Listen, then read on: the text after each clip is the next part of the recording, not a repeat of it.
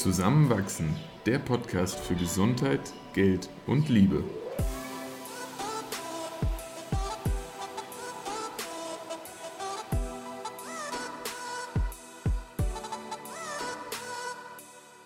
Willkommen zu einer neuen Folge von Zusammenwachsen. In dieser Episode unterhalten wir uns über unsere zwei Lieblingsgesundheitsbücher. Wir, das sind wie jede Woche Eva und Christoph. Heute erfährst du unter anderem, wo es wissenschaftliche Erkenntnisse zu Yoga, Fasten und Waldbaden gibt und warum für einen gesunden Körper ein gesunder Geist notwendig ist. Viel Spaß beim Zuhören. Danke für die zahlreichen Rückmeldungen auf Instagram. Wir hatten ja letzte Woche darum gebeten, uns Themenvorschläge zu schicken und wir haben da jetzt drei sehr spannende bekommen. Äh, einmal LSD, der zweite Themenwunsch war glücklich sein trotz Fernbeziehung. Und der dritte Themenwunsch, und darum geht es auch heute, war, was sind unsere Lieblingsbücher im Gesundheitsspektrum? Und genau, heute starten wir mit dem dritten Punkt, nämlich mit den, mit den Gesundheitsbüchern. Aber vorab schon mal, bitte schreibt uns weiterhin so fleißig irgendwelche Themenwünsche. Das ist für uns wirklich spannend, die Podcasts dahingehend vorzubereiten, dass es auch Hörer und Hörerinnen interessiert. Ja, also wir haben zwar so die Themen, die uns beschäftigen und mit denen wir uns auch weiter auseinandersetzen wollen, aber genauso gern habe ich es auch, wenn ich das Gefühl habe, jemand hat einen Bedarf einfach, sich bei einem Thema noch, noch mehr Input zu holen und das bieten zu können, finden, finden wir super. Ja, also im Spektrum Gesundheit, Geld und Liebe. Yes. Ja, dann lass uns doch mit den Büchern, die wir uns für heute rausgesucht haben, starten. Und ist es für dich okay, wenn du den, den Anfang machst? Yes. Was für ein Buch hast du dir denn ausgesucht? Ich habe mir, also erstmal, letztes Jahr habe ich mehr als 50 Bücher gelesen und ich musste erstmal tief in mich gehen, was denn so mein Lieblingsgesundheitsbuch war. Gut, dass du das alles dokumentiert hast. Goodreads sei Dank. Aber ja, es kam dann doch recht schnell das Gefühl, dass ich das Buch Heilen mit der Kraft der Natur ähm, als mein Gesundheitslieblingsbuch ausgewählt habe. Das ist von Professor Dr. Andreas Michalsen. Und ja, in dem Buch geht es um den Titel, Heilen mit der Kraft der Natur.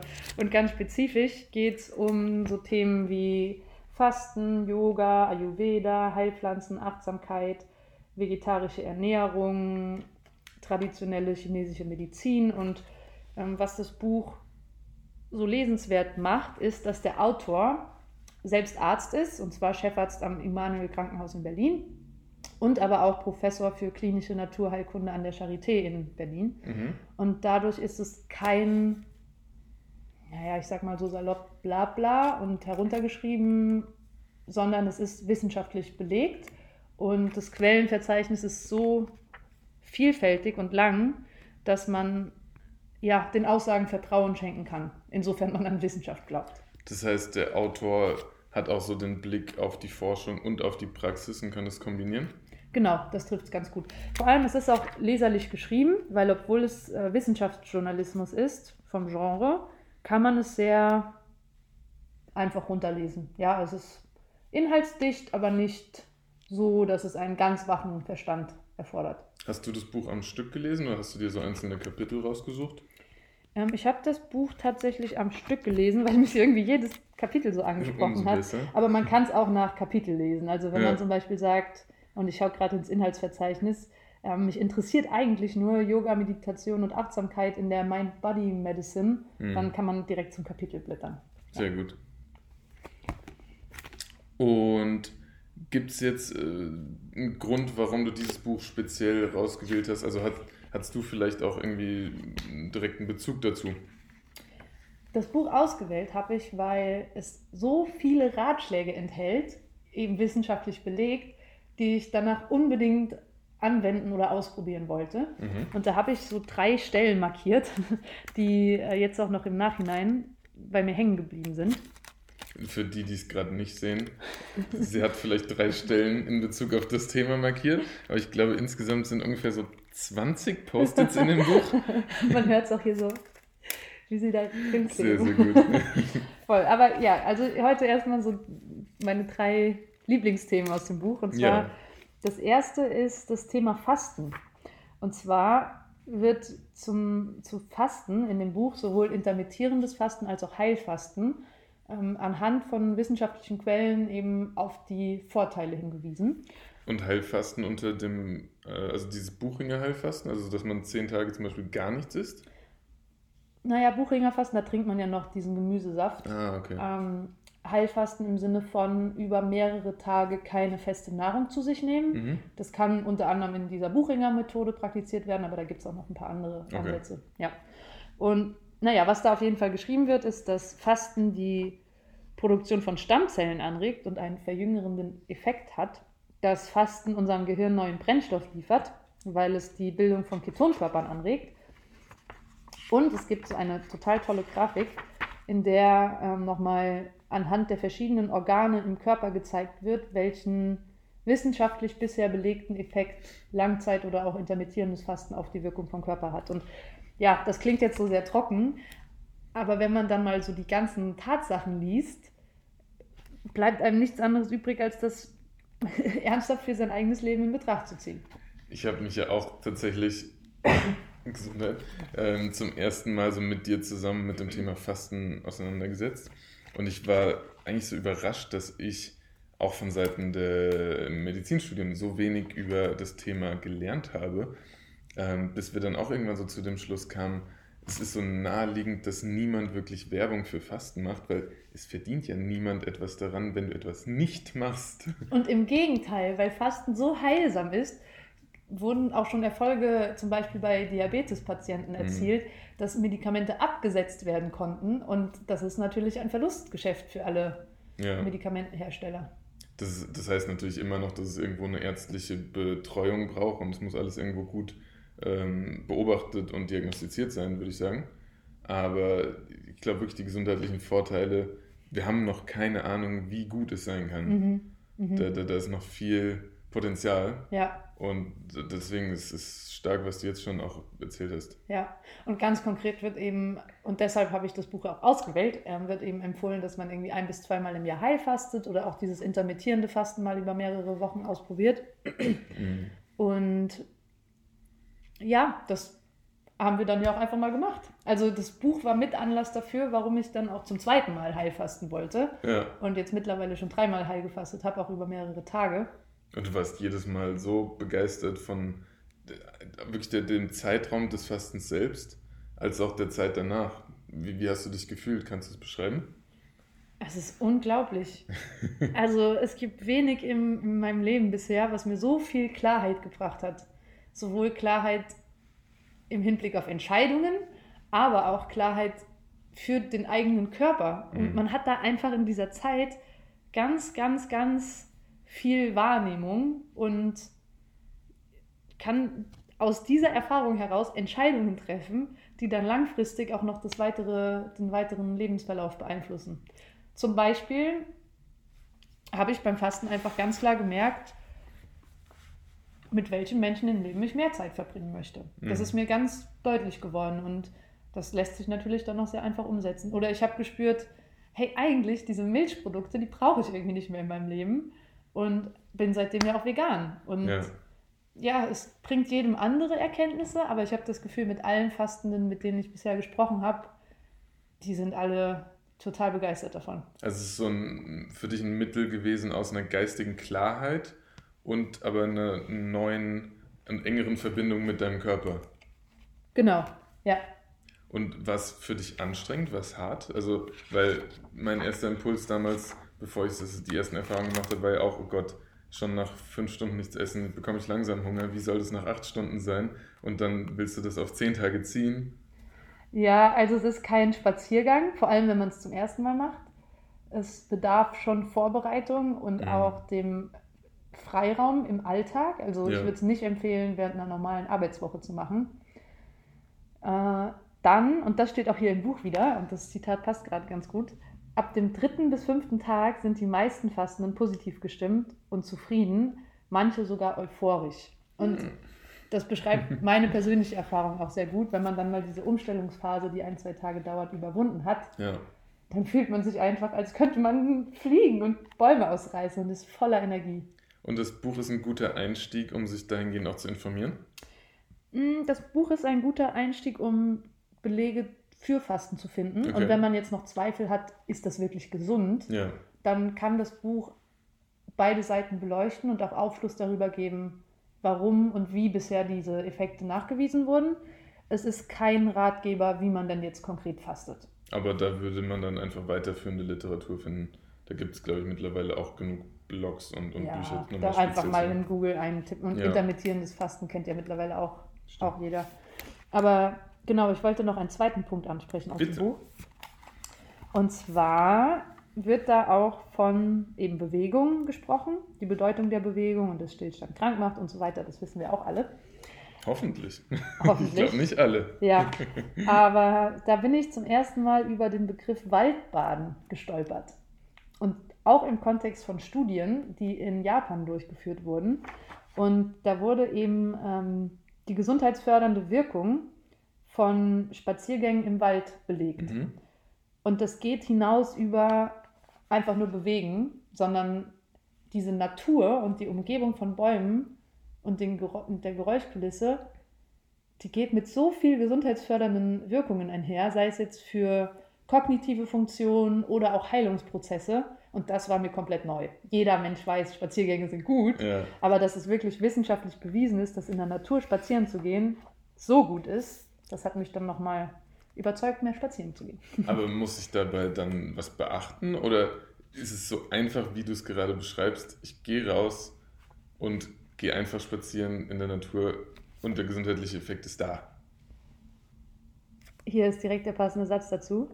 Das absichtslose Flanieren ist dem zweckgebundenen Gehen in seinen körperlichen Wirkungen überlegen. Das heißt, das man, so man, man, man, muss da wirklich das Ziel ist, nichts zu müssen, sondern einfach nur ja. zu gehen. Ja, auch ohne Podcast auf dem Ohr, ja, ich kann mir da selbst einen Kopf fassen, mhm. sondern einfach nur spazieren im Wald und wahrnehmen. Um des Spazierenwillens. Genau, ohne Ziel. Nicht das zum Schritte ja. machen, nicht zum Kalorienverbrennen, nicht zum irgendwas, sondern mhm. einfach nur zum Wahrnehmen. Genau, das war der, der dritte Punkt, der mir total, äh, der zweite Punkt, der mir total gut gefallen hat. Und der dritte und dann höre ich auch auf mit meinem Monolog. Oh, ich, ich, bin total interessiert. Wegen mir kann es noch weitergehen. Ähm, der dritte Punkt ist Yoga. Und zwar vor dem Buch, muss ich ehrlicherweise sagen, habe ich zwar auch schon oft gehört von Freundinnen und Freunden, hey Eva, mach doch mal Yoga, das würde dir voll gut gefallen und das passt eigentlich voll zu dir. Und immer habe ich es abgetan als, nee, beim Sport muss ich aber schwitzen und das ist mir irgendwie viel zu langweilig und warum sollte man das denn bitte machen?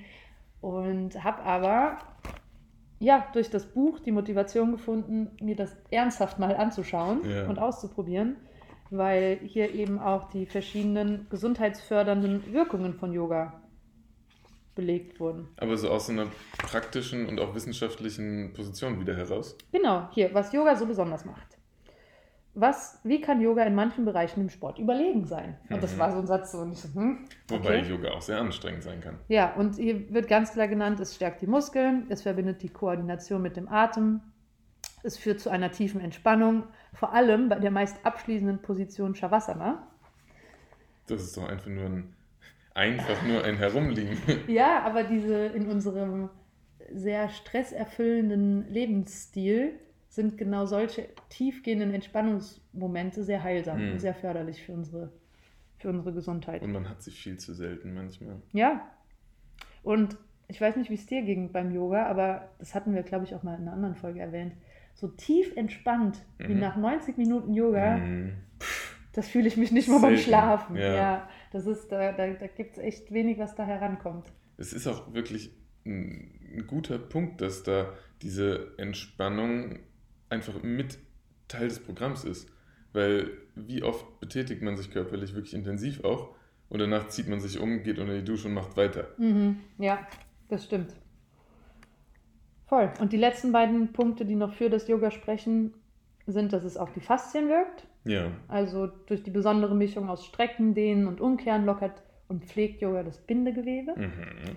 Und der letzte Punkt sind, äh, ist die starke Dehnung, die wiederum eine Ausschüttung von, zu, zu, einer Ausschüttung von Endorphinen führt und dadurch das so wichtige vegetative Nervensystem beruhigt. Und ja, man merkt schon in dem Buch und warum ich auch so ein Fan von diesem Buch bin, es ist, ist eine Kombination aus Aussagen, die belegt sind und aber auch immer mal wieder persönlichen Erzählungen von diesem Dr. Michalsen, der auch lustige Anekdoten aus seiner Familie preisgibt. Das heißt, du konntest sowohl was lernen als auch praktisch was für dich in den Alltag mitnehmen aus dem Buch. Genau, ja. Beste Kombination. Genau, also es ist sehr anwendungsorientiert und kein Wort zu viel. Sehr Kurz cool. und knackig. Hat auch nur 300 Seiten. Also du hast es mir, ich habe es noch nicht gelesen, du hast es mir auch schon empfohlen und ich werde es jetzt spätestens äh, nach der Vorstellung gerade auf jeden Fall mal auf die Leseliste setzen. Meiner Meinung nach sollte das auch eine Pflichtlektüre für angehende Ärzte sein. ja, aber andere Geschichte. Sag mal, was hast du denn für ein Buch ausgesucht? Ähm, ja, bei mir geht es tatsächlich in eine leicht andere Richtung. Und zwar habe ich mir einen Roman ausgesucht. Äh, und Nietzsche weinte. Von wem ist der Roman? Irwin Hirt. Genau, von Irwin D. Jalom. Ich weiß gar nicht genau, wofür das D steht ähm, ist ein russischer Jude, der ähm, in der Psychotherapie selbst aktiv und, und praktisch tätig war und aber auch in vielen seiner Romanen das zum Thema gemacht hat. Und in dem vorliegenden Roman eben Und Nietzsche weinte geht es um eine, ich, ja, um eine Begegnung zweier ähm, großer Denker und Wissenschaftler eigentlich auch, und zwar sind das Friedrich Nietzsche und Josef Breuer. Das Ganze spielt 1882 in Wien. Und es gibt noch ein paar andere Figuren, die auch am Rande da einen, auftauchen, reale Figuren. Du hast ja auch schon eben gesagt, du spoilerst nicht. Das heißt, du erwähnst nur einen Teil der, der genau. Erzählung. ja, ich versuche gerade das auch so auf dieser Balance zu halten, genug zu verraten, um, um irgendwo den Inhalt und den Mehrwert deutlich zu machen. Aber dadurch, dass es ein Roman ist, möchte ich jetzt nicht die, die Handlung vorwegnehmen als solche. Ähm, und zwar eine dritte Person, die noch wichtig ist, ist Lou Salome, die ähm, an besagten Josef Breuer, der eben als Arzt in Wien tätig ist, herantritt, mit der Bitte, sich doch um ihren Freund äh, Friedrich Nietzsche zu kümmern ähm, und zwar um dessen Verzweiflung zu heilen. Und das vor allem zum damaligen Zeitpunkt war das eine total absurde Forderung. So Verzweiflung, irgendwie ein ungreifbares Gefühl, eine Emotion, ja, irgendwo ein Missstand vielleicht auch, aber wie soll das bitte zu heilen sein? Und weil Josef Breuer aber auch von, von besagter Lou Salome so fasziniert ist und die Herausforderungen auch gerne annehmen möchte, sich da in neue medizinische Gebiete vorzuwagen, sagt er dem ganzen Experiment zu. Es wird ein Treffen arrangiert, bei dem allerdings gar nicht äh, bekannt wird für Friedrich Nietzsche, dass das Ganze von Lou Salome inszeniert worden ist. Äh, und dann treffen diese beiden Personen aufeinander. Und was sich daraus ergibt, ist letztlich eine, eine erstmal Beziehung auf, auf sehr sachlicher Ebene, in der beide Personen versuchen, ähm, ihre Wissenschaft, nämlich einmal die Philosophie von Friedrich Nietzsche und die Medizin und ja ihre noch ausbaufähigen Gebiete im Rahmen der Psychoanalyse, Psychotherapie und auch Psychiatrie ähm, sich gegenseitig ja, fast an den Kopf zu werfen und sich zu, so, so verbal zu duellieren. Und da entstehen sehr spannende Gespräche und weitere Sitzungen, aus denen letztlich, und deswegen habe ich das Buch am Ende ausgewählt, äh, immer deutlicher wird, wie wichtig psychische Gesundheit für physische Gesundheit ist und andersrum. Und diese Form der Haltung in der Medizin ist ja wirklich noch sehr jung. Also, dass, dass, dass tatsächlich mh, greifbare Gebrechen und seien es sowas Banales wie, wie Schmerzen, bedingt sein können aus einer Unzufriedenheit heraus, aus wirklich klassischen Diagnosen wie einer Depression heraus.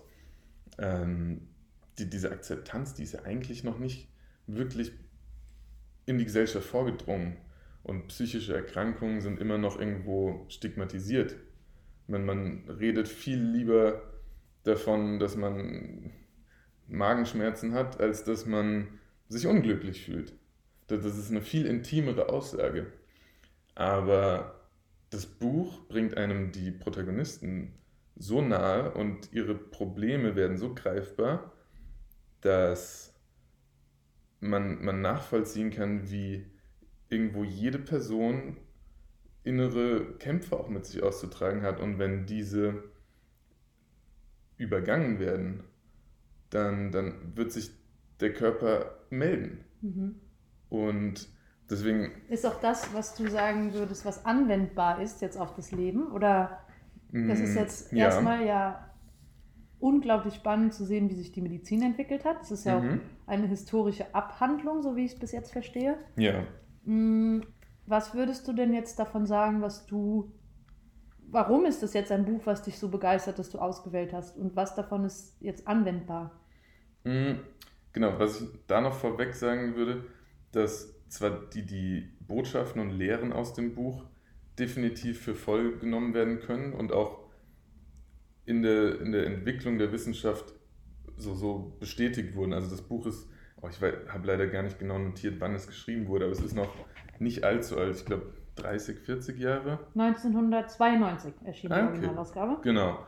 Ähm, das heißt, in den 100 Jahren ungefähr zwischen äh, Zeitpunkt des, de, de, der Handlung und des Schreibens ähm, wurden ja die, die Erkenntnisse in den teils echten, teils fiktiven Gesprächen ähm, bestätigt. Und, und das ist ja auch spannend, weil du genau gerade jetzt in der Uni, in deinem Medizinstudium, diesen Psychotherapie-Blog hast, richtig? Das hat perfekt gepasst, aber es war tatsächlich ein Zufall, dass ich das. Ich hatte das Buch kurz vorher angefangen und dann hat der Blog begonnen. Ja, gestern in der gestern ja. hat Christoph so eine Online-Vorlesung gemacht und hat mir dann zwischendurch auf seinen Bildschirm gezeigt, da war eben Breuer und ähm, Sigmund Freud nebeneinander dargestellt. Und genau, Sigmund Freud kommt auch vor, spielt so nur eine Nebenrolle, aber äh, die Lehren aus dem Buch gehen so ein bisschen in seine Lehren auch über. Und genau, äh, das war nämlich der Punkt, den ich noch anführen wollte. Obwohl einiges aus dem Buch echt und einiges fiktiv ist, sind letztlich die Botschaften und, und die wissenschaftlichen Grundlagen alle echt. Also damit kann man arbeiten. Und was. Was ist zum Beispiel so eine Botschaft?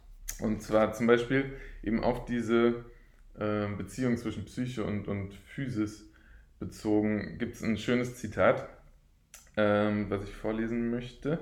Niemand trifft streng genommen unter möglichen Leiden eine Wahl, doch man wählt die Anspannung und die Anspannung wählt die Krankheit. Bedeutet letztlich. Kannst du es nochmal vorlesen? Ja. Niemand trifft streng genommen unter möglichen Leiden eine Wahl, doch man wählt die Anspannung und die Anspannung wählt die Krankheit. Mhm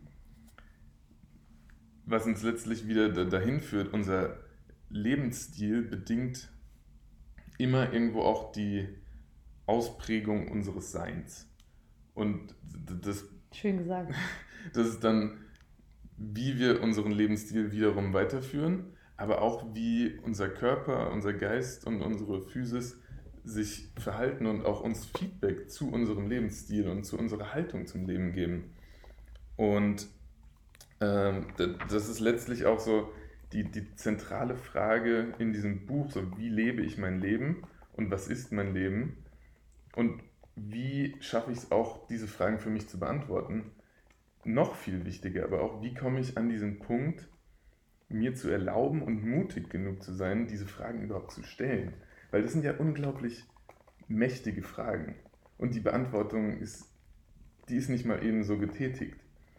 Aber wenn wir das für uns beantworten können und wenn wir so weit mit uns im Einklang sind, dass wir sagen, das ist mein Leben und das ist vielleicht auch mein Schicksal und ich nehme das so an und ich mache das Beste daraus, was, was kann dann noch schief gehen? Und ähm, deswegen würde ich noch einen zweiten kleinen Dialog vorlesen, in dem es auch in die Richtung geht. Und zwar ähm, Genau, fange ich an. Der Tod verliert seinen Schrecken, sofern man stirbt. Wenn man sein Leben gelebt, wenn man vollendet gelebt hat. Wenn man nicht zur rechten Zeit lebt, kann man auch nicht zur rechten Zeit sterben.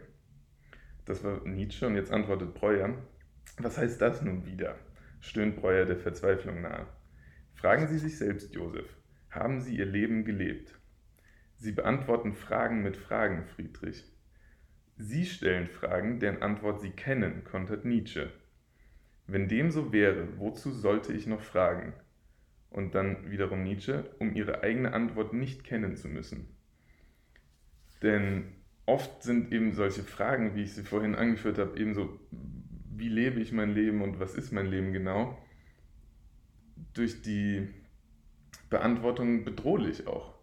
Und, und indem man vermeidet, die Fragen zu stellen, die wirklich relevant wären für einen selbst, mhm. drückt man sich auch vor den Antworten, die diese bringen würden.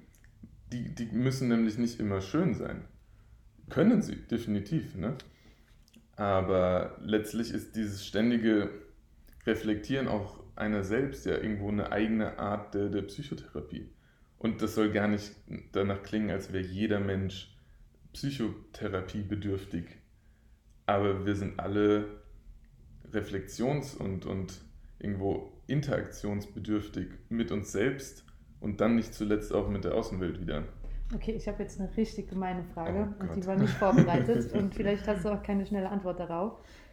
Aber gibt es zum Beispiel eine Frage, die du dich nach dem Buch getraut hast, dir selbst zu stellen, vor der du dich vorher vielleicht unbewusst zurückgezogen hast?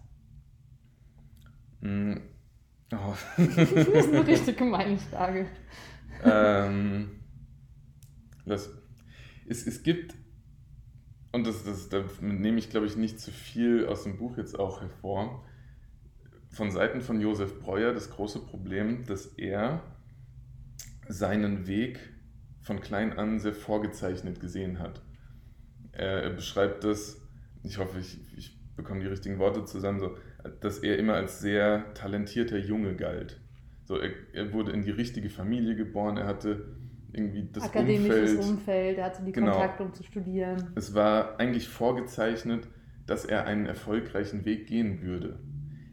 Was dieses erfolgreich aber ausgemacht hat, war die Gesellschaft um ihn herum und deren Definition von erfolgreich. Die Sozialisierung. Ganz genau. Und jetzt mit, also irgendwie mitten in seinem Leben stehend und von außen betrachtet als toller, erfolgreicher Mann, erkennt er aber auf einmal, er lebt ein Leben, in dem er nicht glücklich ist, nicht sagen kann, warum er nicht glücklich ist, aber nach und nach erkennt, dass es nicht sein Leben ist. Und was ist jetzt deine Antwort und, auf meine Frage? Und, und jetzt, genau, gut, dass du den Bogen schlägst, dass ähm, wir uns doch oftmals, selbst in einer glücklichen Lebenssituation, immer noch fragen dürfen, welche Grenzen, die wir uns vielleicht selbst setzen, gilt es noch zu überschreiten, um die Möglichkeit zu schaffen, noch weiterzukommen, noch Größeres zu sehen und zu erleben.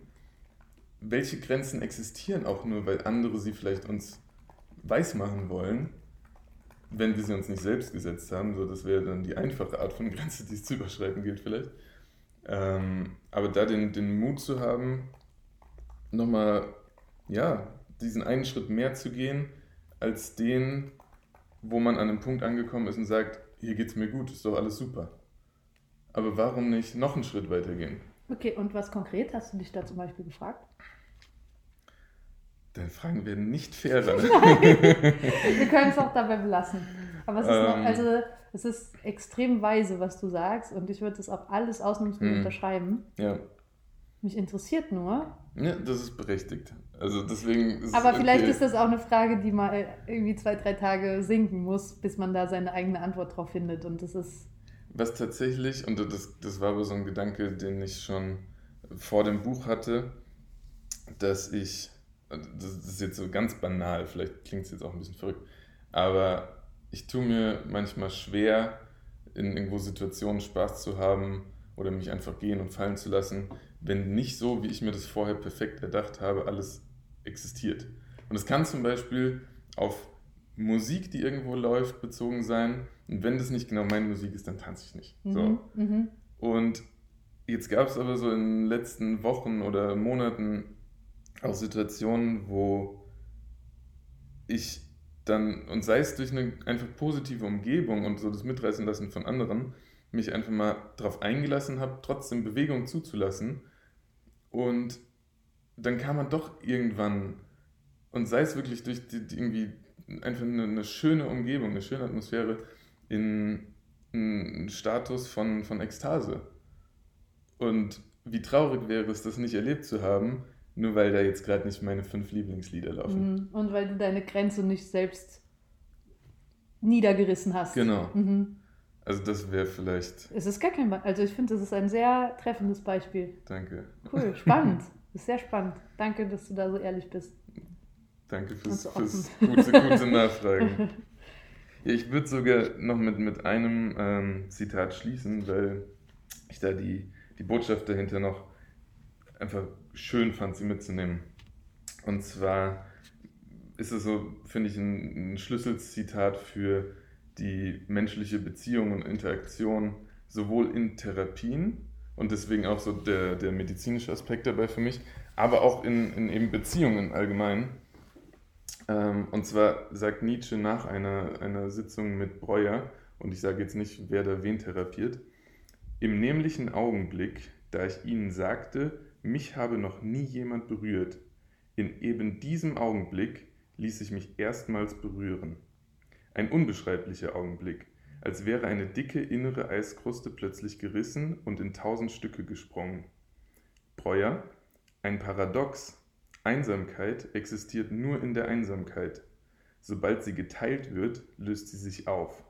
Wow. Und dann möchte ich direkt hinterher geben, Einsamkeit löst sich auf, wenn sie geteilt wird.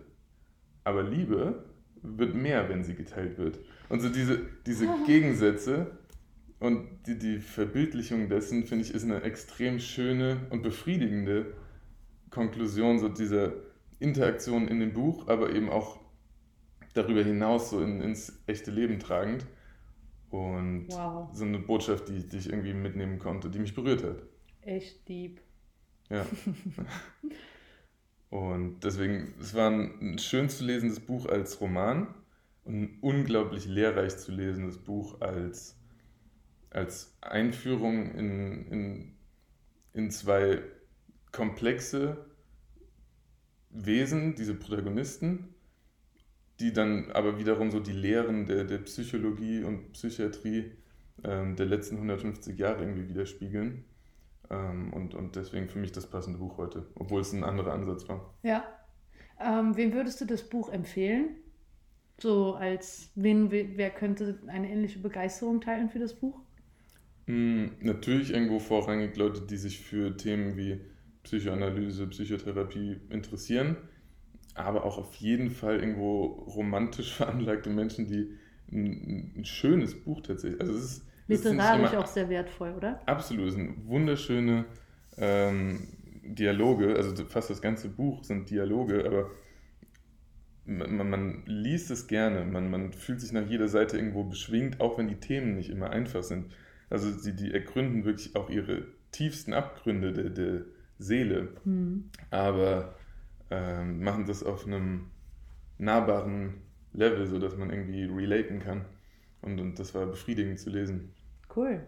Danke fürs Teilen auf jeden Fall. Sehr gerne.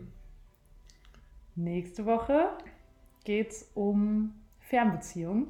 Christoph und ich haben schon über lange Zeitabschnitte in einer Fernbeziehung gelebt, unter anderem äh, durch Auslandsaufenthalte in Indien, in China, in Argentinien, Valencia. in Chile, in Spanien und naja, wie auch immer, teilen wir unsere Erfahrungen daraus und geben vielleicht auch Tipps mit für all jene, denen eine Fernbeziehung bevorsteht oder die es irgendwie interessiert. Falls dich das Thema nicht interessiert, ist jetzt ein super Zeitpunkt, Instagram zu öffnen und uns eine Nachricht zu schicken, zusammenwach, mit einem Themenvorschlag.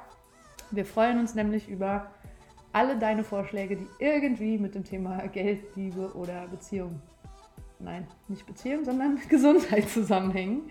Und genau, Genau, gebt uns sehr gerne das Feedback für die einzelnen Folgen oder Input für neue und wir freuen, von, freuen uns von euch zu Jetzt haben hören. wir es aber. Haben Ciao. Genug geredet. Ciao.